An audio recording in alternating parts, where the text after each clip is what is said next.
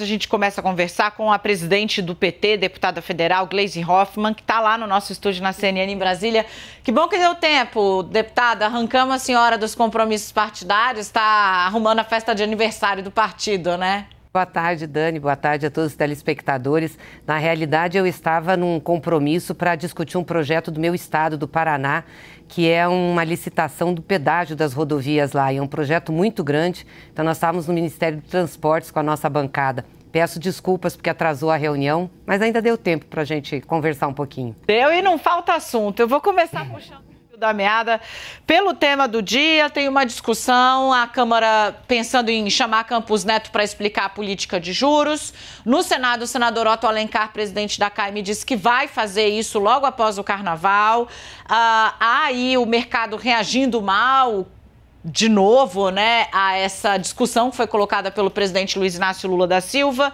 Eu vi as postagens da senhora em defesa do debate. Minha pergunta é: a permanência do Campus Neto no Banco Central está em risco por conta do pano de fundo do debate da política de juros? Já entendi que a autonomia do BC não deve ser mexida, mas e o presidente? Olha, essa discussão não é sobre uma pessoa, essa discussão é sobre uma política, uma política monetária.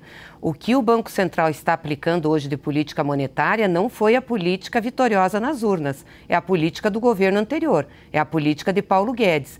Não há justificativa pela realidade econômica do país hoje de ter juros de 13,75, nem tampouco da meta da inflação ser fixada em 3%, que é uma meta inexequível. Se você pegar o resto do mundo, a maioria dos países, o que nós vamos ter são é, taxas mais elevadas de inflação e juros negativos, juros muito menores. Por que, que o Brasil está na contramão? Nós somos o país com a taxa real de juro maior do mundo. 8%. Segundo país é o México, cerca de 5 e pouco, são 3 pontos percentuais a, a, mais, a menos. Qual é a justificativa para o Brasil ter essa taxa de juros?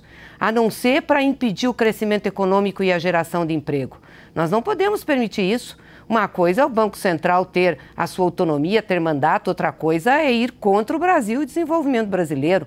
Não pode ser. Por isso que eu acho que a discussão é saudável, é salutar, é importante. Eu espero realmente que o Congresso Nacional chame o presidente do Banco Central, os outros diretores para discutir, para eles nos dizerem por que, que colocaram uma meta de inflação de 3%, por que, que mantiveram os juros a 13,75%, quando na realidade nós não temos risco no país, não temos risco fiscal, não temos nenhum tipo de risco.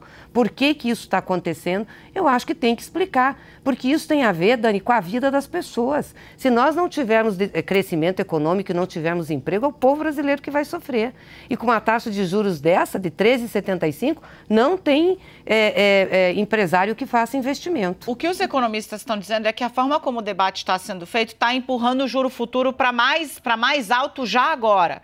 Ou seja, que as falas estão fazendo o preço. Então, que o governo estaria ainda admitindo que o debate é saudável, partindo dessa premissa que a senhora coloca. E hoje o próprio Aode Cunha, por exemplo, falou: o debate é saudável, mas da forma como está sendo feito, está sendo um tiro no pé, porque está jogando para cima a curva dos juros futuros. Isso preocupa o governo? governo, assim, qual é o limite de puxar esse diálogo? Essa, é, é esse o ponto que eu gostaria de entender. Mas qual é a forma de fazer esse debate, a não ser expressando-se publicamente? Eu sei que o Ministério da Fazenda teve conversa com o Banco Central, deve ter tido esse debate. Mesmo assim, o cupom decidiu fazer a taxa, colocar a taxa em 13,75. Essa taxa de 13,75 já teve impacto nos juros futuros, não é o debate. E o mercado não pode ficar especulando o juro futuro, nós estamos falando da vida do país, sabe? E tem que parar de ter tabu sobre debate de política monetária. Ou seja, não pode discutir, é, é, é algo que não, não pode falar, Está errado isso. Isso é essencial para o crescimento de um país, Dani. Nós precisamos discutir sim. E não tem outra forma de fazer o debate a não ser isso, colocar as razões então, tem que colocar as razões. Quais são as razões que levaram a essa taxa de juros e, é, e, e essa meta de inflação? Isso e, não é bom para o país.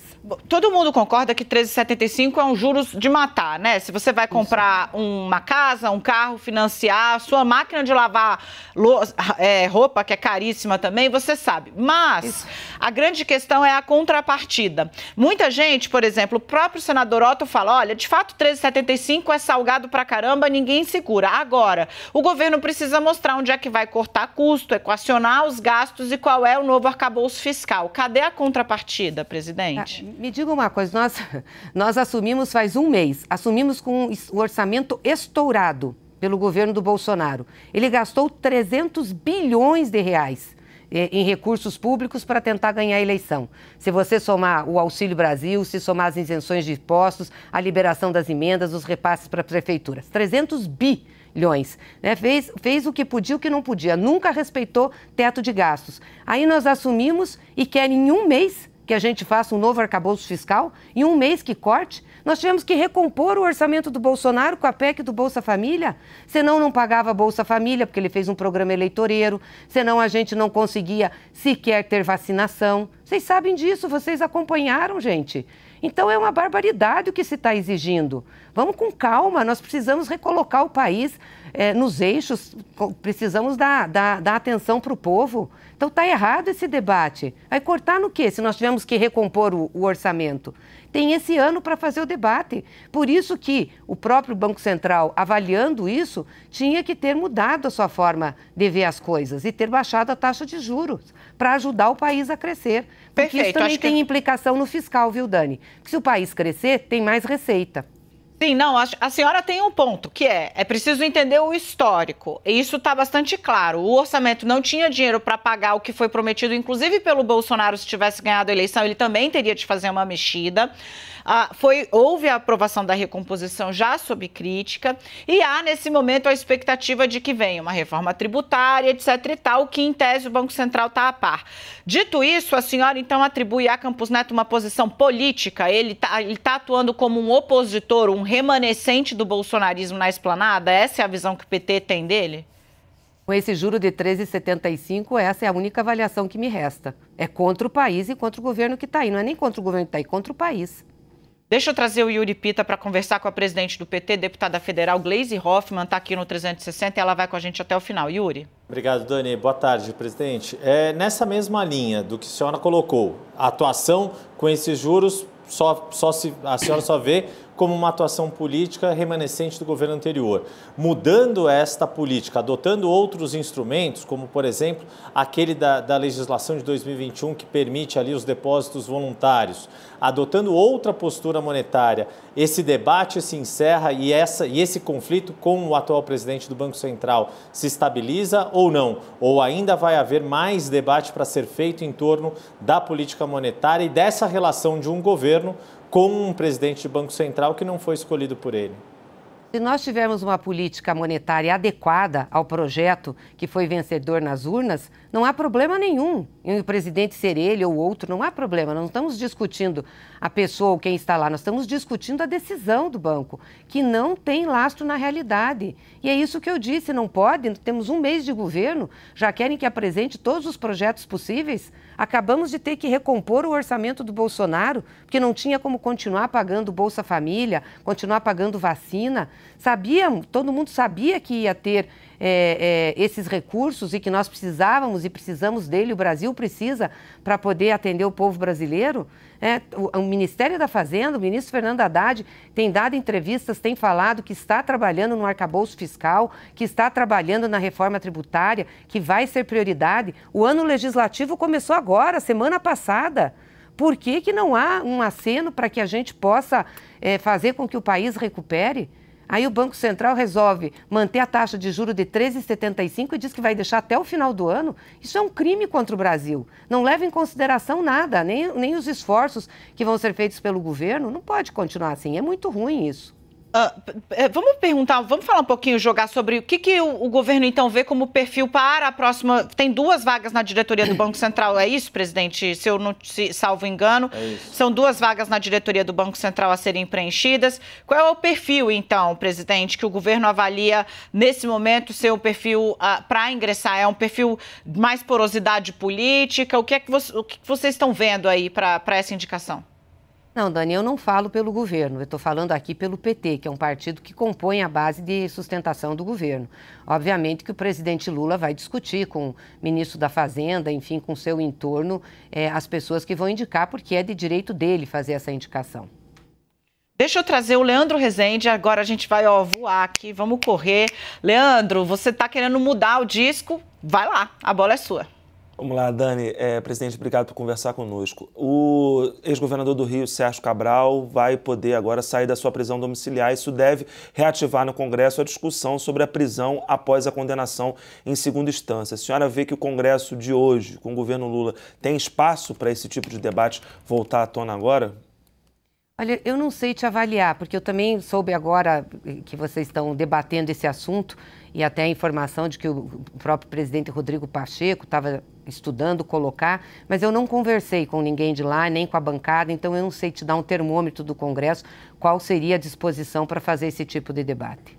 Presidente, vamos falar de CPI de 8 de janeiro? Muita gente acha que com as revelações que vieram agora do Marcos Duval, apesar do, do da postura cambaleante, para dizer o mínimo, do senador, ele apontou um fato sério ali, que depois ele foi tentando melhorar, mas de tão grave que é, não tem muito como atalhar e deixar redondo o que ele contou ali. Muita gente acha que isso merecia uma investigação e que o Congresso poderia ajudar. Lula já disse que é contra. Muita gente no Congresso, na Câmara, tem discussão, no Senado também. Qual é a posição da senhora como parlamentar?